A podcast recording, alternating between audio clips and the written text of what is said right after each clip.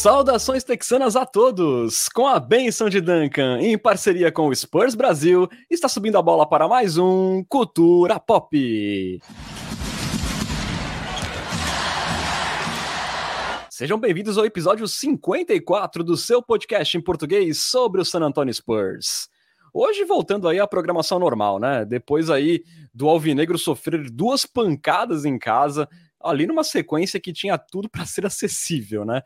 É, nessa edição também vamos repercutir o surto de Covid que vem assolando a NBA e que nessa semana aí ganhou um novo capítulo com o primeiro caso registrado da variante Omicron. O que virá daqui para frente, quais os possíveis impactos no San Antonio Spurs, a gente vai falar disso tudo nesse culturão. Meu nome é Renan Bellini, falando diretamente de Santo e São Paulo. Hoje estamos desfalcados do ilustre Bruno Pongas, mas tenho aqui ao meu lado ele que é o podcaster pessimista mais carismático do Brasil. Boa noite, Lucas Pastore, de volta à rotina. Olá, Renan. Olá para a nossa charmosa nação popista. É um prazer tocá-los novamente. E hoje o Bruno tá que nem a defesa de perímetro do Spurs, né? Ausente. Perfeito. E antes da gente começar nosso papo, lembramos sempre que você pode apoiar o Cultura Pop e virar um Coyote Premium. E veja só, sai de graça se você já for um cliente do Amazon Prime. É só entrar no nosso canal da Twitch e escolher a opção Assinatura Prime, que você vai ganhar acesso a benefícios exclusivos, como participar de um grupo de WhatsApp, dar pitacos em nossos roteiros, ver lives sem anúncios e tudo isso sem nenhum custo adicional na sua assinatura. E caso você não tenha o Prime, com apenas R$ 7,90 mensais, você também pode colaborar com o Culturão e ter acesso a tudo isso. Então aí sai mais barato que uma coca de 2 litros na padoca. Não perca essa chance de virar um Coyote Premium. A gente começa mais um culturão, relembrando a última sequência do San Antonio Spurs, que teve três jogos no AT&T Center com apenas uma vitória ali contra o New Orleans Pelicans por 112 a 97, num jogo que teve ali um grande quarto período do Spurs e grandes noites do Derek White e do Jacob Porto. Já as duas derrotas da semana foram duas pancadas, 127 a 112 para um Denver Nuggets muito desfalcado e 131 a 115 para o Charlotte Hornets, tomando ali 46 pontos no primeiro período e um season high de 41 pontos do Gordon Hayward na partida. É, com esse 1-2, o Spurs tem agora 10 vitórias e 17 derrotas na temporada, sexta pior campanha da NBA, mas apenas um jogo atrás do Sacramento Kings, que é o primeiro ali na zona de play-in do Oeste. É, Lucas, era uma semana acessível, tanto que nenhum de nós três apontou um recorde negativo nela, mas acabou aí com um 2 frustrante. É, duas derrotas ali passaram de forma gritante pela linha dos três pontos. Foram 20 bolas de três pontos sofridas contra a Denver, 13 delas vindo ali dos reservões, né? Marcus Howard e o Bones Highland. E foram também 18 triples sofridos contra o Hornets sendo ali bizarros 10 só no primeiro período, né? Um balde de gelo ali em qualquer lampejo de otimismo que a gente vinha trazendo nas últimas duas semanas, né, Lucas? Realmente um, um balde de água muito gelada. Acho que é, o mais frustrante mesmo foi a derrota para o Hornets, né? Porque contra o Denver, apesar de ser um time muito desfalcado, é o time que tem o melhor jogador por muito, né? O Nikola Jokic é um dos melhores jogadores da NBA hoje, um MVP e seria um candidato a back-to-back MVP pelo que ele está jogando, se não fosse esse recorde um pouco ruim do Nuggets.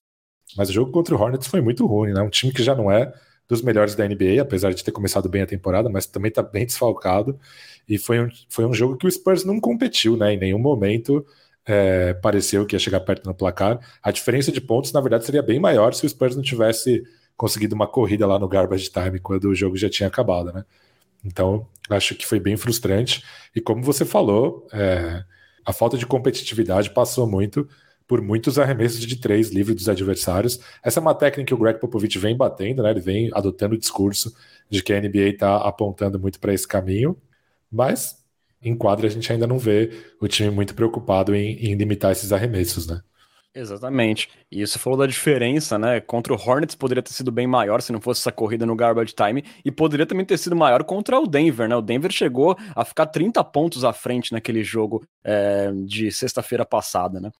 É, diante desses problemas na defesa de perímetro, a pergunta que vem é: o Spurs está defendendo muito mal ali no perímetro? Bom, é, nessa sequência, o Spurs foi só o 18 da liga que mais cedeu chutes livres, né? Chutes wide open, que a gente fala, ali dos três pontos. Em média, cedeu ali 16,7 por partida. Porém, os adversários do Spurs tiveram ali um aproveitamento excelente nesses tiros livres de 50%. É, que foi ali a melhor marca entre todos os adversários de todos os outros times nessa sequência aí é, dessa semana. Na temporada toda, o Spurs é o 13 terceiro que mais cede chutes wide open, é 17.5 por jogo, e os oponentes convertem ali uma média de 42% deles, né? Que também é a segunda melhor marca entre adversários de todas as equipes. É, ditos esses números aí, Lucas, é, será que o problema é que os adversários estão sempre muito inspirado, inspirados contra o Spurs? Ou você acha que tem mais razões aí para esse festival de bolas de três pontos que o Spurs tem tomado? Acho que bola de três sempre tem variância e sempre vai ter, né? Porque mesmo os melhores arremessadores de três do planeta não acertam nem 50% dos seus arremessos, então é, sempre vai ter uma questão de variância. Mas acho que não é só isso, né? É, há muito tempo, as melhores defesas da NBA cedem muitos arremessos de três wide open, né, que é aquele sem nenhum defensor por perto, justamente porque eles fazem aquela defesa 5 contra 4, né? Eles usam seus cinco defensores para marcar os quatro melhores jogadores ofensivos do adversário e tentam forçar o outro time a, a escolher um arremesso de seu pior arremessador. Milwaukee Bucks faz muito isso. O Utah Jazz vem fazendo muito isso essa temporada, tanto que o Utah Jazz é o segundo time cujos adversários têm o menor aproveitamento é, em arremessos livres. E o Spurs não é exatamente isso, né? O Spurs é um time que as bolas de três livres dos adversários não fazem parte do plano de jogo defensivo do Spurs. Tanto que, como você mesmo falou, não é um dos times que mais cede. Essas bolas de três vêm de rotações erradas, de drive and kick, é, de, de erros defensivos mesmo. Então, é claro que tem um pouco de variância, tem um pouco de sorte e azar, sempre vai ter bola de três, mas também tem problemas defensivos do Spurs, né? O Spurs é um time que prioriza muito a defesa de aro, e isso muitas vezes funciona, né? O Spurs é um time que várias vezes, né, nessa última sequência positiva, em várias ocasiões, limitou os adversários a menos de 100 pontos no jogo, que é bem raro na NBA. Então é muito importante proteger o aro. Tem um jogador de elite nessa questão, que é o Potel. Os, os jogadores de perímetro estão sempre congestionando o garrafão, mas defender na NBA é isso, é um cobertor curto. E para o Spurs o ônus é esse: ceder muitas bolas de três livre para arremessadores que são bons nisso, como foi, por exemplo, com o Will Barton, foi, por exemplo, com o Campasso, e nesse jogo de contra o Hornets foi com o Code, o Code Martin, o Caleb Martin, sempre confundo. É o Code, é, é o Code, que tá Code tá jogando Martin. muito bem, inclusive, e teve várias bolas livres no começo do jogo, né? Inclusive não errou nenhuma, né? Ele acertou os quatro arremessos de três que tentou contra o Spurs. Então é para você ver que isso não faz parte do plano de jogo do Spurs, é uma questão de que essas bolas elas são geradas e os adversários têm aproveitado. Exato. É, você até falou, né, do, da defesa ser muito focada no garrafão. O Spurs, nessa última sequência positiva, foi muito bem justamente nisso, né? Limitou ali em quase todos os jogos os adversários a menos de 50 pontos dentro da área pintada, né? Mas o cobertor curto na linha dos três pontos ficou bem evidente nessa sequência. E a gente conversava mais cedo, né? Também uma possibilidade é que o Spurs também tenta muitos roubos, tenta muitas deflexões, às vezes vai muito para aquela pra aquele tudo ou nada na defesa e às vezes acaba sobrando, a bola gira e acaba aparecendo alguém livre. Só é. que nesses últimos, nessa última sequência foi algo muito gritante, né? É, essa é uma marca registrada tanto do Dejante Murray quanto do Lonnie Walker na defesa. Eles tentam muito a, a, a roubada, eles apostam muito, né? Também tem a questão da falta de tamanho. É, com que costuma fazer com que o Spurs dobre bastante a marcação é, em regiões perto da cesta e aí sempre sobra um arremessador livre. E também tem a questão do jeito com que o Spurs marca o pick and roll, que é o drop, né? Ou seja, com o pivô recuando para fechar o, caminho para a cesta, o que constantemente faz com que um terceiro jogador seja exigido para fechar o caminho do armador rumo à cesta e aí abre um arremessador livre também. Quem poderia ajudar bastante com isso é o Tadeusz Young, porque ele é um cara capaz de trocar a marcação em pick and rolls, né? Ou seja, faria com que, por ele ser um, big man versátil bastante para marcar no perímetro, faria com que o Spurs é, deixasse, não precisasse de um terceiro marcador para defender o pick and roll. Mas infelizmente nosso querido Greg Popovich tem outros planos para a reserva do Jacob Potter, então isso não vem acontecendo. É, planos dos quais nós desconhecemos nesse momento, né? O Spurs também, né, nessas horas de dobra, o time confia muito na atleticidade dos, dos jogadores para conseguir cobrir na velocidade, mas a gente vê que nem sempre dá certo isso. Ficou bem evidente nesses últimos jogos. É, a gente já vai falar daqui a pouco dos pontos positivos do Spurs no perímetro, mas para efeito de comparação, é, do outro lado da quadra, o Spurs recebeu nessa sequência os mesmos 16 arremessos wide open dos adversários por jogo só que só converteu 39%, né, contra 50% dos adversários. Na temporada, o Spurs recebe ali em média 13,5 arremessos livres do perímetro, mas também só converte 38% deles, né, que é a 14 marca da liga, né, então um número abaixo do que poderia ser. É, ainda sobre esses problemas do Spurs na linha dos três pontos, né? Também no lado ofensivo da bola, contra Denver ali, o Spurs ali até o terceiro quarto, né, até o final do terceiro quarto, que foi até quando teve jogo de fato, o Spurs só chutou 6 de 20 é, contra o New Orleans Pelicans, quando o time venceu, só converteu 7 bolas de 3 pontos, né. Aí eu peguei aqui o saldo de pontos a partir do perímetro nessa semana, peguei o número de cestas convertidas do Spurs a partir do perímetro e diminuí das sofridas, né? E o saldo final foi menos 51 pontos para o Spurs. E mesmo com a melhora que a gente teve é, nas últimas semanas chutando mais bolas de três pontos, é, o time ainda é o, a equipe que menos tenta arremessos de três pontos na liga. É, teve aí nessa, nessa sequência dois jogos chutando menos de 27 bolas, então foi um probleminha aí que retornou nessa sequência é, do Spurs e realmente a linha de três pontos foi crucial para a gente tomar duas lavadas em casa aí do Nuggets e do Charlotte Hornets. Então vamos lá falar, ainda dentro da linha dos três pontos, de um ponto bem positivo, esse sim, que foi a grande melhora ali do Keldinho na linha dos três pontos. É, nos primeiros 10 jogos da temporada, Lucas, o Keldon chutou 3 de 22 é, dos três pontos, um aproveitamento de 13%. Depois disso, nos 17 jogos seguintes, ele chutou 32 de 57, um aproveitamento aí de 56%, o melhor do time disparado nessa sequência de 17 jogos. E, e nessa semana, pelo Spurs, ele teve 60% de aproveitamento, além ali de 17 pontos de média.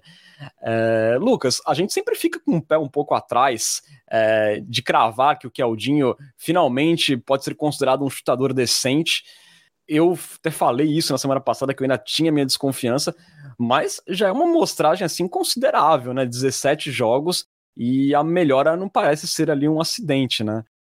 É uma mostra considerável. É, ele chutou a mesma quantidade de bolas de três que o Brin Forbes na temporada, 79, e acertou uma a mais, 35 a 34. É, o aproveitamento dele de 44,3% é oficialmente o melhor do time, né? Melhor que ele nessa temporada. Só o Primo, que só chutou oito bolas e converteu quatro, e o Wisekamp, que chutou uma e acertou. É, então é isso, o aproveitamento dele essa temporada é melhor que o do falso alto, por exemplo, que tem 40,6%. Então, hoje, neste momento, Keldon Johnson é o melhor arremessador do Spurs na temporada. É, esse número, é, 44,3%, eu duvido que seja sustentável, principalmente por isso que você falou, né? Uma variância muito grande, uma fase muito ruim, outra fase muito, muito boa. Mas, pô, o Keldon Johnson é um cara que se é, chutar, sei lá, 36%, só chutar o, o, o mínimo para que o defensor dele não dê aqueles passos para trás para fechar o caminho dele para a cesta, já está ótimo, assim. Então, é, mesmo se ele não conseguir é, segurar esse patamar, já está ótimo. E, e, pô, ajuda muita gente, né? Ajuda o Dejante Murray, ajuda o Derek White, ajuda o, o próprio Portal. É, é uma opção a mais de passe para esses três jogadores. Então, são só vantagens, né? Não tem, realmente não temos do que reclamar aí do Keldinho. Eu já estou começando a não torcer mais o nariz quando ele arremessa. Antes, quando o Keldon Johnson arremessava, eu falava, putz, é, uma jogada desperdiçada. Agora, não é como se eu comemorasse de uma maneira automática, mas eu já não considero uma jogada desperdiçada. Quando a bola sai da mão dele, eu tenho esperanças que ela vai entrar. Não, com certeza, eu também. E você falou em quando a bola sai da mão dele, a gente vê que a bola tá saindo bem melhor da mão dele, né? No visual a gente vê também que teve uma melhora, né? Não foi apenas coincidência, né? É, se a gente lembrar dos arremessos do Keldon na temporada passada, era um arco muito grande, assim, uma parábola enorme, mas cada hora caía num lugar, né? Era uma caixinha de surpresas. Mas agora ele tá com um arremesso, uma mecânica mais consistente, as bolas estão indo na direção certa e não à toa ele melhorou o aproveitamento. Eu também acho que não é sustentável, né, Lucas? Mas de qualquer forma, só o fato dele ser respeitado é muito interessante, de, dele receber ali o close-out e, e, ele conseguindo atacar esses close-outs também é interessante. E aí o que ele vai precisar desenvolver também nesse aspecto, quando ele bater né, os defensores que forem fazer a contestação, é ele melhorar a visão de quadra dele também, né? Para ele conseguir achar os passes é, para outros jogadores no perímetro, porque ele, quando infiltra, ele ainda é um pouco aquele negócio de olhar para baixo e vai, abaixa a cabeça e vai, né? E a hora que ele conseguir adquirir ali uma habilidade de enxergar os companheiros melhores posicionados, é, ele pode crescer muito como jogador. De qualquer forma, eu acho que acho não, tenho certeza que é a grande notícia da semana, essa melhora do, do Keldinho. Na temporada inteira, você falou né, que ele tá com 44% dos três pontos. Esse número aí, pasmem todos nós, coloca ele no top 10 da NBA em aproveitamento, levando em conta jogadores com no mínimo três tentativas por partida, né? É, além do Keldinho, o Spurs também tem o Doug McDermott no top 30 com 40,6% e o Bryn Forbes no top 15 com 43% de aproveitamento. É, mas, como time inteiro, o Spurs hoje é o 14 aproveitamento da NBA com 35%, está mais ou menos no patamar que estava no ano passado, é, mas é o penúltimo é, em bolas de três convertidas, apenas 10 por partida, já que também é o time que menos tenta, né? Que três pontos, como eu falei, é, tenta ali em média 29 bolas de três pontos apenas por partida. Quem puxa esse aproveitamento para baixo, né? Esses números para baixo, são principalmente o Derek White e o Lonnie Walker, que são os dois jogadores que mais chutaram bolas de três do Spurs na temporada, e os dois abaixo de 30%. Derek White melhorou um pouco nos últimos jogos, mas os números deles dois puxam muito as médias do Spurs para baixo. Exato. O White melhorou muito batendo para dentro, né? Também forçando lances livres na última sequência, mas o desempenho na bola de três dele ainda tá bem sofrível. Ele teve 18% é, nesses três jogos da semana, então realmente tá puxando muito para baixo. O, o Lune continua na inconsistência de sempre, é, e embora ele não tenha jogado aí a última partida, né, ele teve problemas intestinais aí, né, é, o, até foi o Matheus Gonzaga que colocou lá, se não me engano, é, que até o intestino do Lune é inconsistente, né. É o famoso, famoso debilitado cagando por água. E a gente falou aqui em Brin Forbes, Lucas, é, e de forma positiva, né? Quem diria, né? Depois da contratação dele. Felizmente, aí o Pop tem dado prioridade para os jovens, só está utilizando o Forbes em jogos específicos ali, na função de chutador mesmo, como a gente sempre pediu. E nesse papel ele tem indo muito bem, né? A gente não tem como negar. Ele foi o cestinha do Spurs contra o Hornets com 25 pontos. Já teve aí sete jogos passando dos 15 pontos na temporada, e isso jogando em média ali 14 por partida e vai sustentando aproveitamento de 43%. E aí, né, diante disso, segundo um report aí do Sham Charania, do The Athletic, o Forbes seria aí um nome desejado por contenders na próxima trade deadline. É, Lucas, é, é, um shooter, né, com um salário baixo ali de 4,5 milhões. Parece mesmo uma boa para vários times aí. Aí eu te pergunto, será que de forma despretensiosa a gente vai conseguir com o Forbes o que a gente não conseguiu nem com o Mills, nem com o Gay, nem com o Lamarcus Aldridge? Quer dizer, sair aí com uma second de repente? É, é um jogador útil e, e é um jogador muito dispensável para o Spurs hoje, né? Porque é, faz um papel que talvez o Zach Collins possa vir a fazer em algum momento, né? Claro que uma posição completamente diferente, mas o espaçador de quadra. E até acredito que a presença do Zach Collins vindo do banco pode também fazer com que o Tadeusz Young possa jogar minutos na posição 4, por exemplo, minutos que hoje, sei lá, são do Keita Bates-Diop, eventualmente. Então, o Forbes também é um jogador útil para times cujo armador não é exatamente o armador, né? Então, por exemplo, times como o próprio Brooklyn Nets, que em que a bola fica muito com o Harden e com o Duran, enfim, para equipes desse tipo. O próprio Bucks, né, onde o, o nosso querido Forbaça foi campeão.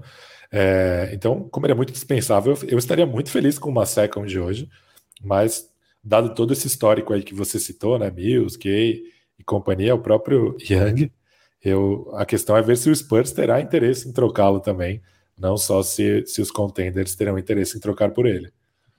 Ah, seria o cúmulo, né? Se tivesse uma proposta na mesa e o Spurs não quisesse, porque, como você falou, é um jogador que é, tá meio que fora da rotação, né? Ele entra em jogos esporádicos. Tem, tem dia que ele, não, que ele joga cinco minutos no garbage time, né? Então não tem por que o Spurs se amarrar né, com ele, apesar do, do aproveitamento dele de três pontos. É um jogador hoje dispensável.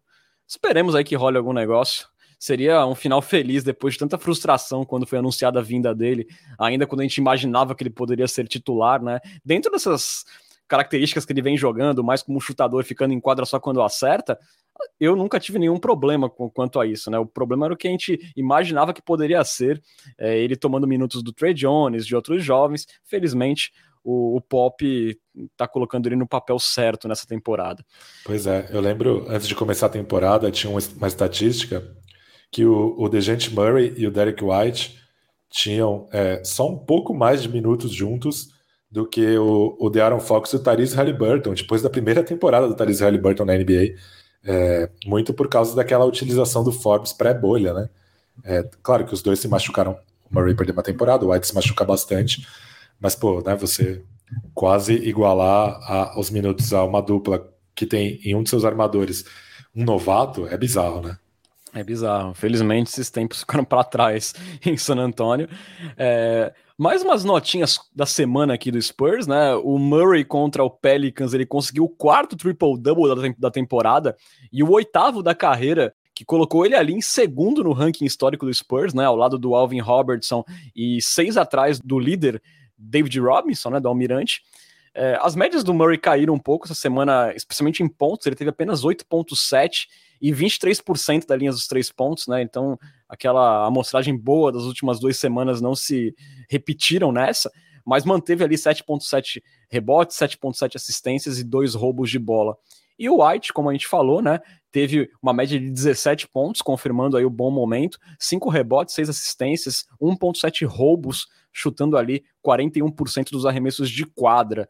A grande partida do White foi contra o Pelicans, ele teve 24 pontos, chutando 53%, 8 rebotes, 9 assistências, que foi a maior marca dele em assistências na carreira, além de 4 roubos e é, ele tem aumentado aí, ele tem aumentado o desempenho do Spurs na linha do lance livre, né? Com ele infiltrando mais, ele tem forçado mais faltas, cavado mais faltas, né? Lá dentro já que o Spurs é, é, é, o segundo pior da NBA em tentativas de lance livre, né? Vai muito pouco para a linha de lance livre. É, isso mudou bastante depois da saída do DeMar DeRozan, que era um cara que fazia muito isso no passado. Mas aí nos últimos cinco jogos o Spurs conseguiu mais de 20 tentativas na linha do lance livre. Já que a gente está falando aqui de elenco, a gente falou um pouco de Tadeu Young, das popices que a gente não entende, Vamos falar de mais uma delas dentro de um quadro que hoje vai chegar um pouquinho mais cedo aqui pra gente. Fazendo agora a nossa conexão com Austin. Está na hora da. De ligue? Eu ligo. E é isso mesmo, hoje estou improvisado neste quadro para falar para vocês que no sábado, dia 11, o Spurs venceu o Texas Legends por 116 a 105 com 28 pontos, 6 rebotes e 5 assistências do nosso amado Jock Landale. Este é um grande projeto, Jock Landale. Exatamente. Nosso primaço fez 9 pontos, 4 assistências e 3 rebotes. O Devontae Kaycock, 20 pontos, 12 rebotes e 3 assistências. Olha só que coisa maravilhosa. E o arremessador Wisecup contribuiu com 0 pontos. É... o Landale, assim, né, terminou uma sequência de dois jogos ali pela G-League com médias de 27 pontos e 7 rebotes e converteu no total 4 das 5 bolas de 3 que ele chutou. Depois, na terça, dia 14, já sem o Landale, o Spurs venceu o Lakeland Magic por 109 a 96. Nosso Kaycock, 27 pontos e 18 rebotes. O que, que é isso, bicho? Ô, louco. É, além disso, 11 pontos, 6 assistências e 4 rebotes do Primo e 18 pontos e 6 rebotes do Wisekamp. Boa. E o Landale, né, mais uma vez dando o recado de que ele não pertence à G-League, né, e que é um cara que poderia ter minutos aí na NBA. É... Curioso, né, que essa semana, é, hoje, né, que a gente está gravando o podcast na quinta-feira, o Lakers anunciou é, o retorno do Isaiah Thomas, né, que fez lá uma partida de 42 pontos na G-League e o Lakers pegou ele pro elenco. E o Landale aí vai também tentando mostrar aí com esses números que ele merece uma chance.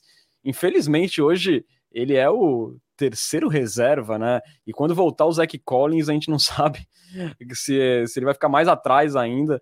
De qualquer forma, eu gostaria de ver mais o nosso Jock Landale uh, dando uns chutes de três pontos aí, testando também um pouco a defesa dele na NBA, que é o grande asterisco, né? O, a, o lado defensivo da bola. Mas enfim, continuamos vendo aí Drew Eubanks atropelando as pessoas no garrafão.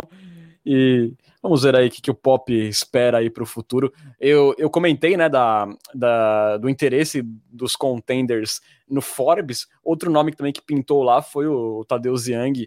E aí a gente espera também que o Young possa jogar um pouco mais até para ser exibido na vitrine para algum contender ter interesse aí é, em fazer uma troca, né?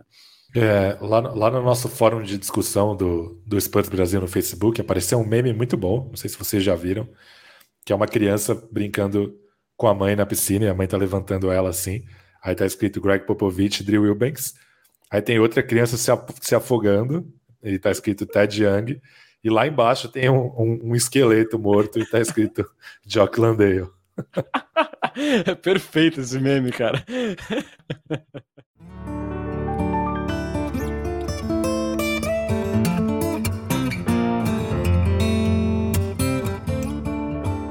Agora vamos sair aqui um pouquinho dessa parte de quadra, né, Lucas, para a gente falar de uma notícia chata, mas que interfere aí na liga que a gente tanto ama, que é a NBA. É, segundo um report aí do Sham Charania, é, nessa semana foi registrado na NBA o primeiro caso de Omicron, a variante lá fortemente mutada do coronavírus, que vem se espalhando pelo mundo e já representa 3% dos casos de Covid lá nos Estados Unidos, né? É, a pessoa infectada trata-se de um jogador que não teve o nome divulgado ainda. É, essa notícia chega em meio a um surto de Covid na NBA, né? Que tem, nesse momento, cerca de 40 jogadores nos protocolos de saúde e segurança. É, alguns times vêm sofrendo bastante, como ali o Chicago Bulls, que chegou a ter dois jogos adiados depois de chegar no momento ali que ele tinha 10 jogadores afastados pelos protocolos, né? Ficou uma situação bem complicada e a NBA voltou a adiar jogos por conta da pandemia. É, o Spurs, por enquanto, foi um dos menos afetados, só perdeu ali o Jacob Portal por seis jogos, depois que o austríaco contraiu a Covid-19. Felizmente já está recuperado. E a gente lembra que 97% dos jogadores da NBA eles estão vacinados e isso tem evitado complicações maiores para quem está contraindo a doença, isso é importante dizer. Mas, Lucas, com tantos jogadores afastados, essa variante misteriosa ainda chegando, é, acho que a gente já pode cravar que é o pior momento da NBA na pandemia desde o pré-bolha, né? Quando a temporada foi interrompida. É, Para você, já é caso de se pensar numa nova paralisação diante de tantos casos? Ou você acha que vai dar para segurar ainda? Com certeza, eu acho que já é, é um momento para pensar. É, a gente precisa lembrar que os Estados Unidos têm, têm tido problemas de adesão à vacina, né? Muita gente se negando a se vacinar. É, então a situação está muito diferente do que está aqui no Brasil hoje. É, eu vi, por exemplo, entrevista de profissional da saúde aqui em São Paulo, dizendo que hoje em dia na UTI em São Paulo só tem é, idosos, muito idosos com Covid, ou crianças não vacinadas, e lá nos Estados Unidos, nas últimas 24 horas, morreram duas mil pessoas. Na verdade, não nas últimas 24 horas, né, nas penúltimas, um relatório que saiu no dia 15, na véspera da gravação desse podcast. Então a situação lá é realmente muito complicada. É, muitos jogadores não estão vacinados, o que também contribui para a proliferação do vírus no ambiente da NBA. Não sei se vocês viram, mas a Premier League, né, o Campeonato Inglês de Futebol, adiou alguns jogos e eles fizeram um relatório falando sobre o impacto de jogadores não vacinados sobre essa decisão. Então, é, é, uma, é um caso bem complicado. Inclusive, né, o Bulls é, teve seus jogos adiados porque só tinha oito jogadores ativos, né? E aí, na terça-feira, o Nets ficou nessa mesma situação depois que o James Harden e o Bruce Brown foram incluídos no protocolo de Covid. É, o Nets jogou só com com oito jogadores. E eu fico imaginando se aquela não fosse a noite do Stephen Curry, se a, se a liga já não seria paralisada naquela altura, né? Porque daí você forçaria, você teria que forçar o segundo time já a ter adiamentos. É, então talvez, talvez o que tenha salvado é, a NBA de uma paralisação naquele momento foi a, a noite especial do Stephen Curry, tudo que estivesse sendo preparado. Mas eu acho que está sim na hora de, de, de parar para pensar nisso. O Toronto Raptors já anunciou a redução na capacidade do seu ginásio, né? Só vai receber metade da lotação total. Pô, duas mil mortes por dia é duas mil mortes em um dia é muita coisa, cara. Realmente muita coisa. É, é assustador, né? Porque, como vários infectologistas dizem, a gente está brincando com a sorte. É questão de tempo até surgir uma, uma variante com escape vacinal, se as pessoas não se vacinarem, se o vírus continuar circulando. Então, é, é uma questão de bem, de bem para a humanidade, né? Então, eu acho que sim, eu acho que está no momento de paralisação, sim. Exato, né? Você falou do, do jogo lá do Nets, né? E, e um time com que está liderando a Conferência Leste, né? O Bulls também com uma campanha muito boa. Então, times que têm um hype muito grande, fortemente é, desfalcados por conta é, desses protocolos de saúde. Realmente, acho que se não tivesse os holofotes todos no Madison Square Garden por conta do Curry, pudesse ter acontecido alguma coisa ali.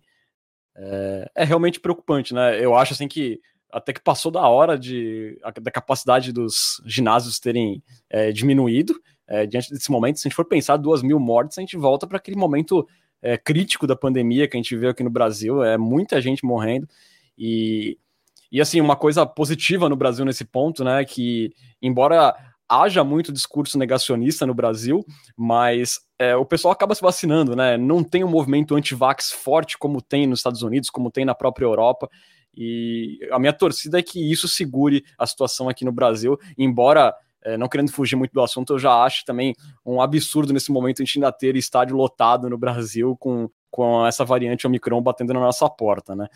Mas enfim, é... É, é... importante deixar claro, você até entende mais do que isso do que eu, que isso não é um problema da NBA, né? A NFL também está empilhando casos um atrás do outro, então esse é um problema dos Estados Unidos, de modo geral.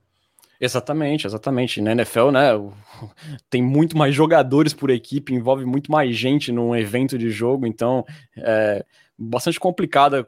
Vamos ver aí como que a NBA vai lidar com essa situação. É, eu acredito que se mais casos se empilharem aí, vai ser inevitável uma nova paralisação. E aí vamos aguardar, né? A gente torce para que não, mas nessa altura já é meio difícil a gente imaginar que não possa acontecer, né? E, e Lucas, nessa toada a gente torce também para que não, mas parece questão de tempo que respingue algo no Spurs. É, acima de tudo, a gente torce aqui pelo bem-estar dos atletas, pelos membros da organização San Antonio Spurs. Mas puxando aqui para o lado esportivo, né, que está mais na nossa alçada, que é falar de bola, é, nesse momento, mesmo com a campanha negativa do Spurs, é, o quão prejudicial você acha que poderia ser uma paralisação é, da liga nesse momento? ou de repente o Spurs perder alguns jogadores aí por serem afastados por protocolo de saúde, Lucas? É claro que essa segunda possibilidade seria muito pior, né? O, o a liga continuar e o Spurs perder é, sete jogadores de uma vez, mais até, né? Porque hoje são 17 jogadores no elenco. Então, para oito estarem ativos, você precisa perder nove, né? Então, imagina o Spurs com nove desfalques, tendo que fazer o Devonte Keikock jogar 36 minutos. Lucas, Caso... Felizmente, eu acho que a NBA não vai permitir isso, porque eu acho que você também deixaria o espetáculo muito. É, muito deformado também. É. eu acho que perderia muito critério de, de classificação tal. Então, eu, eu espero que se isso acontecesse, é, a NBA realmente parasse. Mas a gente trabalha aqui, estamos brincando com essas hipóteses, né? Exatamente. Caso a liga pare, eu consigo pensar em dois jogadores que seriam diretamente afetados com isso, né?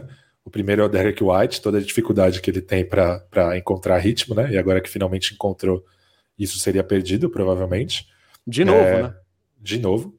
Mas por outro lado, o Zach Collins ganharia mais tempo para voltar e para jogar mais partidas, para possivelmente jogar mais partidas, já que o possível adiamento daria mais tempo para ele concluir sua recuperação. A princípio, eu acho que esses seriam os principais efeitos do Spurs, né? O Spurs é um time que é, que há algumas temporadas já ele é regular na sua irregularidade, né? Então o Spurs não teve. Faz muito tempo que o Spurs não tem uma corrida muito grande de, sei lá, 10 vitórias ou derrotas. Então É, então acho que os efeitos seriam mais individuais do que coletivos. O Spurs é um time que há muito tempo tem uma identidade, né? É, treinado pelo mesmo treinador há décadas. Claro que o estilo de jogo vai se modernizando, mas, mas é um, um time com filosofia, com cultura, com tudo muito bem implantado. Então acho que sofreria menos coletivamente do que outros. Mas individualmente eu pensei que esses talvez fossem os dois jogadores mais afetados. Exatamente. De fato, seria legal o Zach Collins ter mais tempo para poder jogar mais, né? Para a gente ter uma ideia melhor do Zach Collins também, até porque o contrato dele não é garantido para a próxima temporada. Mas eu acho que se fosse pesar na balança, é, a parada seria mais prejudicial, Lucas. Acho que justamente pensando em sequências, é, tanto do Derek White, que a gente viu como ele estava ano passado embalando, e aí ele, ele sofreu com Covid e teve aquela sequência interrompida, demorou muito tempo depois para voltar a engrenar, até que veio a lesão. Coitado do Derek White, um pouco azarado. É, pensando em outra sequência, é, do Keldon Johnson como arremessador, sabe? Ele tá num ótimo momento, tá melhorando a mecânica, de repente uma paralisação agora acho que poderia ser bastante prejudicial para ele. E eu acho que até do próprio DeJounte Murray, né, que tá num ritmo, tá ali toda noite contribuindo, você ter uma paralisação de não sei por quanto tempo poderia também afetar essa ótima temporada que ele tá tendo. Vamos torcer para que não, mas temos que nos preparar para uma eventual paralisação da liga já a essa altura.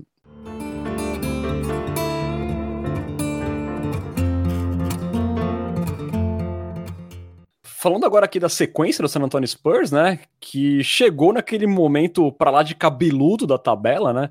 Até dia 10 de janeiro serão 14 jogos, sendo 11 fora de casa, incluindo ali 7 em sequência numa road trip extra, não é ainda a Rodeo Road Trip. E também teremos 5 back-to-backs e 9 dos 14 jogos serão contra equipes com recorde positivo, né? A primeira parte dessa lasqueira aí começa nessa semana, com três jogos na estrada. Sexta-feira tem o Utah Jazz, terceiro no Oeste, que venceu nove das últimas dez partidas e felizmente está sem nenhum desfalque aí por protocolos de saúde. Aí no domingo, um jogo, digamos, preocupante. É, o Spurs visita o Sacramento Kings, que é um dos times bem afetados aí pelo surto de Covid. É, inclusive o Kings cancelou o treino dessa quinta-feira após ali o técnico Alvin Gentry e o ala Marvin Bagley entrarem nos protocolos de saúde. Então, assim, é um time ali que tá com a Covid rondando. É, falando de bola, o Kings é o décimo no Oeste, um jogo apenas à frente do Spurs, então seria um confronto direto aí pelo play-in. Vamos ver como que o Kings vai estar, né?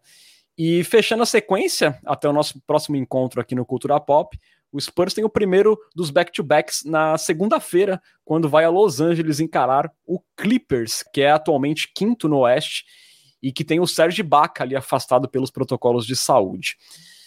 Então vamos lá, Pesca, em duas partes. A primeira pergunta que eu vou te fazer é: Jazz, Kings, sabe-se lá como, em que condições, e o Clippers fora de casa. Dá para arriscar alguma coisa, lembrando que na Coyotes da semana passada nós três erramos. Ah, eu acho que o, o palpite seguro dessa sequência aí é, um, dois, né? O Kings desfalcado é naturalmente acessível mesmo na estrada, e os outros dois aí são, são jogos que, em que o buraco é um pouco mais embaixo, especialmente saindo de uma semana que não inspirou muita confiança, né? Então eu acho que eu arriscaria um, um dois. É, eu também vou conservador nessa. É, eu acho que muito difícil o Spurs arrumar alguma coisa lá em Utah. E eu acho que também contra o Clippers vai ser difícil. Eu também aposto aí em 1-2. O, o nosso ouvinte aqui, o J. Kelmer, fala em 3-0 se a liga não parar. Hashtag empolgou. E o placar da nossa Coyotes agora. É... Bom, ninguém pontuou, né? Porque o Spurs acabou nos contrariando, então eu permaneço na frente um ponto à frente de Bruno Pongas, que está um ponto à frente de Lucas Pastore. Fizemos que nem Lonnie Walker do perímetro, não pontuamos. Perfeito. E aí, Lucas, a segunda pergunta que eu vou te fazer, é, depois, depois dessa sequência dessa semana, serão mais 11 jogos, sendo oito na estrada, contra adversários ali como Lakers, Nets, Sixers, Heat. Será que ao final aí dessa road trip, lá no dia 10 de janeiro, a gente já pode ter um game over aí quanto a play-in? Ou você acha que o Spurs consegue sair vivo dessa? Eu acho possível, acho possível que seja game over. Talvez não seja, porque tem outros times também ameaçando ali se despedaçar, né? Como Portland Trail Blazers, e aí podem ser que times, é, se a liga não parar, outros times sofram muito, sofram muito mais com a Covid do que o Spurs. Mas o basquete que o time jogou essa semana, mais essa sequência, realmente não é algo que inspira muito otimismo, não. Pois é, eu também acho aí que pode vir uma sequência aí de, de cinco derrotas, de repente, porque são adversários bem complicados na estrada, mas o Spurs também gosta de surpreender, de surpreender a gente, né? E claro, né, a gente faz esse nosso palpite, essa nossa previsão, esperando que os jogos ocorram, né? Se começar a ter muito caso de, de protocolos de saúde e segurança dentro do San Antonio Spurs, é, pode mudar bastante essa conversa. A gente imagina como o Lucas falou no cenário aí com Devontae Keikock jogando 20 minutos por jogo, é, é, difícil a gente imaginar que o Spurs saia vivo dessa sequência. É, fechado nosso papo de bola aqui, vamos caminhando então para a parte final do nosso podcast, onde tem sempre aquela conversa gostosa com nossos assinantes. Está na hora da queridíssima Coyote Talk. Coyote Talk. Obrigado, Bruno Pongas. Começamos aqui nossa Coyote Talk hoje, Lucas, com o nosso queridíssimo Marcelo Hipólito. Vem sempre pergunta Lenda. boa. Lenda. Estão, ele, ele fala aqui, Lucas. Estamos no momento com a sexta pior campanha. Acreditam que vamos manter esse ritmo ou vamos fazer umas trades aí por escolhas de primeira rodada e piorar? Eu acho que vamos manter esse ritmo, porque eu acho que o nosso plano não é ter a sexta pior campanha. Eu acho que nós temos porque nós somos ruins mesmo. Exatamente. E fazer trades não é muito nosso forte, né? A gente gostaria que saísse algo aí pelo, pelo Tadeu Zhang, mas eu acho que, na melhor das hipóteses, vai acontecer lá para trade deadline, de repente, alguma coisa. Vamos ver. Mas eu acho que boas chances da gente manter esse ritmo. E o próprio Marcelo Hipólito comenta aqui na Twitch, né, Lucas Pastore? Fala que rumo a pique 1, né? Banchero é o caminho e a salvação. Hashtag informei. Quem sabe, né, Lucas? Uma dosezinha de sorte na loteria aí, que nem o Pelicans teve com o Zion, quem sabe? Por que não, né? Bom, pelo menos teve na loteria, né? Porque o Zion, ultimamente, é meio difícil a gente falar em sorte e Zion na mesma frase, porque digamos que as condições físicas do garotão não tá muito boa lá, não. É... João Lort pergunta aqui: quem o Spurs seria no cenário do futebol brasileiro atual? E ele responde aqui: eu diria que é o Grêmio, e eu torço para os dois. para você, Lucas, você concorda com o João Lort que o Spurs pode se comparar ao Grêmio? Olha, é... o Grêmio, diferentemente do Spurs, ele é um time que teve vários picos de grandeza na sua história, né? Não estou falando que ele não foi grande nos outros momentos, mas ele teve os seus momentos de, de seus picos mais espalhados pela sua história do que o Spurs. Eu acho que eu iria de Botafogo para o Spurs porque o Botafogo é um time que teve um time histórico ali, em torno do Garrincha, né? Jairzinho também. Então foram, foi um time muito histórico, foi um grande pico que durou anos, e aí hoje é um time que tenta se reestruturar para voltar a essa época gloriosa. Eu gostei que você foi no contexto histórico todo, né? Maravilhosa comparação. Eu ia puxar mais pro atual. Eu ia falar assim que o Spurs é, pelo elenco jovem, por precisar se apoiar muito nos jovens para pensar no futuro, eu ia falar que era o Santos, né? Que é um time lá que, que tem dificuldade também de contratação, que nem o Spurs tem, que se apoia muito na base, que tem lá o, o, o Carlos Sanches é tipo um Tadeu Young, né? Do, do Santos, né? Que ele Isso, entra no segundo exatamente. tempo ali, né? Aquela voz de experiência no meio da molecada. eu ia de Santos, Santos e Botafogo digamos que não é uma comparação muito otimista nesse momento, é. mas. Mas são alvinegros também, né? Então. É, foi boa, exatamente. Fica aí o convite para o podcast Cultura Carilli para a gente fazer um, um crossover. Boa. Aqui boa pergunta o, aqui, hein? O J. Kelmer fala: seria Dejounte Murray o nosso Shy? Eu vi o Shy. Pergunta do Lucas Arruda. Quem vocês acham que dá o presente mais maneiro no amigo invisível do Spurs? Que eu acho que, que é também conhecido como amigo secreto em outros lugares, né? Quem dá o presente mais maneiro no elenco do Spurs e quem dá o presente mais fraco, Lucas Pastore? Cara, quem eu acho que dá o presente mais maneiro é o Dejante Murray, é, porque ele é o nosso líder, então eu acho que ele, ele é aquele cara que se esforça para dar um presente cheio de significado e tal.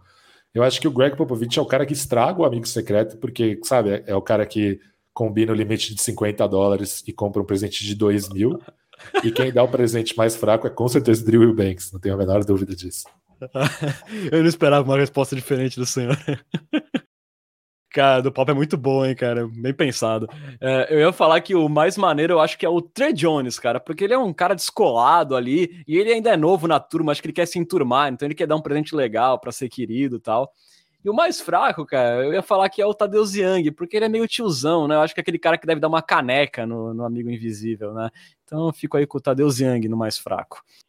E também não sabe, né, se vai estar na festa do ano que vem, né? A gente tá uma desanimada também, né, Lucas? É, isso é verdade. Bem bolado isso aí. É, Bruno Pongas, nosso ouvinte, Bruno Pongas, manda aqui uma, Lucas Pastore. Ainda em clima natalino, se vocês pudessem dar um superpoder para cada jogador do Spurs de presente de Natal, qual superpoder vocês dariam? Aí, Lucas, você escolheu alguém aí para dar um superpoder? Eu escolhi. Bruno Pongas, para quem não sabe, é o membro do Cultura Pop que tem o menor pênis, né? É... Então, eu... Tô trazendo informação aqui, Renan, respeita. É... Tá bom. Eu pensei em super força pro Devin Vassell, que tá precisando puxar um supino. Pensei em elasticidade pro Dejante Murray, para ele roubar mais bolas ainda do que ele vem roubando. Pensei em mira laser pro Lonnie Walker, porque ele está precisando. Pensei em super velocidade pro Jacob Potter, porque imagina que jogador ele seria. E o mais importante de tudo, pensei em dar a Drill e o Banks a capacidade de desaparecer.